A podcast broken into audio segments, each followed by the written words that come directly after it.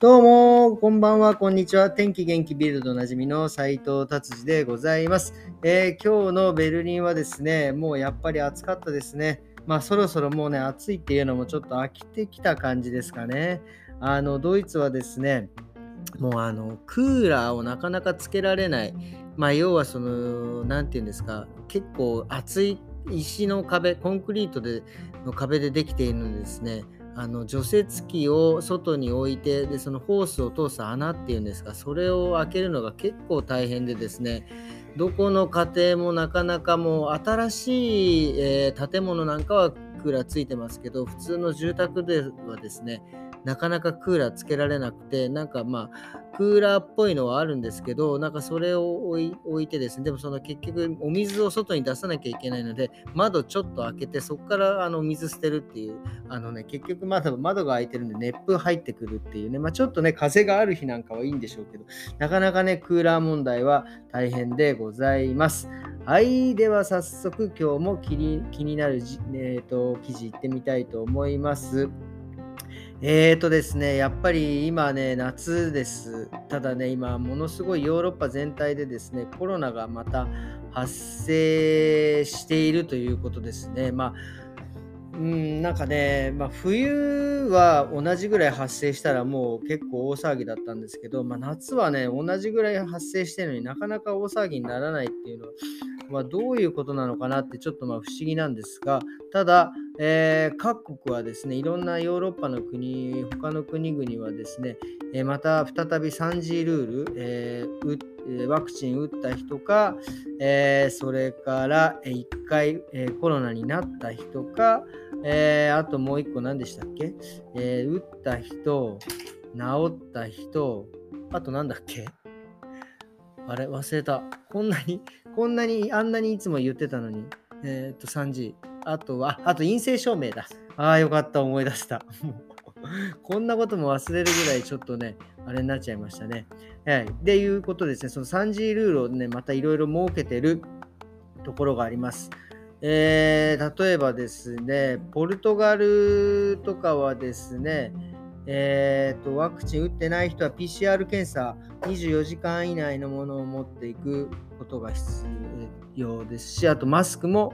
えー、必要ですね。イタリアは相変わらずあれですね、入場制限はないですね。ただ、あのバスとか電車、ドイツと一緒ですね、FFP2 マスクが義務付けられているということですね。スペインも PCR が必要な感じですね。はい。で、あとは、えー、マスク。えー、で、まあ、あと他の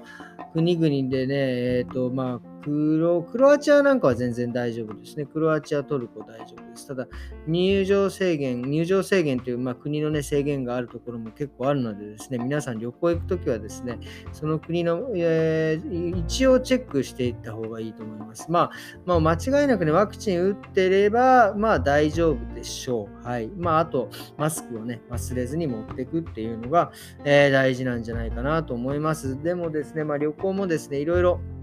やっぱり、えー、ね、あのいろいろ値上げしてるみたいですね。ドイツ、ドイツ人がね、大好きなマイルカ島なんかももう20%以上ツアーの、えー、料金が上がってたりとかしてますんでね。まあまあまあまあね、これはしょうがないんですけど、えー、ということです。はい、えー、今日はですね、ビルド、こんな感じにしてですね、最近ですね、えっ、ー、と、まあ、うちのサロンでですね、サロサロンでね、えー、メンズのですね、ヘッドスパがね、やっぱり結構、ドイツ人でもね、えー、やってく方が結構多くなってですね、まあ、この夏の時期ね、やっぱりそうやって、え、ヘッドスパとかしてね、まあ、爽快な気分になるっていうのもそうだし、まあ、あのね、まあ、そのいろいろな考え方ありますけど、まあ、湯煎とかね、えー、シャンプー使わない方はちょっと、えー、まあ、話は別になってしまうんですけど、まあ、やっぱりあのヘッドスパとかをね定期的にすると何がいいかっていうとですねやっぱりあの髪の毛、まあ、いつも話してますが寿命っていうのはね、まあ、大体6年から7年と言われててですねまあそれが伸びきったら、ま、髪の毛が抜けてですね、まあ、その後ね 3, 3ヶ月ぐらい髪の毛毛根から生えてこないんですけどその休んでる時期にですねそのやっぱりあの油がですねこう入ってくるとですねまあそのその時にねまあ表表皮ブドウ菌っていう常在菌がたくさんいればですねその油も取ってくれるんでしょうけどですねなかなかやっぱりねそういうふうにあの、えー、頭皮にちゃんとえー、ついてるのはですね、まあ、難しい状況です。で、え、ー、とですね、それで、まあ、要は何が言いたいかっていうと、その3ヶ月休んでる時にですね、油が溜まって酸化しちゃうと、酸化皮脂になってしまうとですね、そこからね、えー、やっぱりあの毛根がね、傷んでしまってですね、毛が生えてこなくなるか、まあ、匂いの原因だったりとかですね、まあ、なんかいろいろ問題が起きてくるので、まあ、その時にですね、やっぱりあのシャンプーしっかりして、まあ、あのヘッドスパなんかをね、定期的にするとですね、まあ、しっかりした毛が生えてくるという、まあ、土台をね、えー、しっかりしていきましょうというような、えー、話でございます。っていうのがですね、結構ドイツ人のね、なんか、まあ、うちのお客さんね、まあ、いろいろホームページ見てくれてるのかもしれませんが、まあ、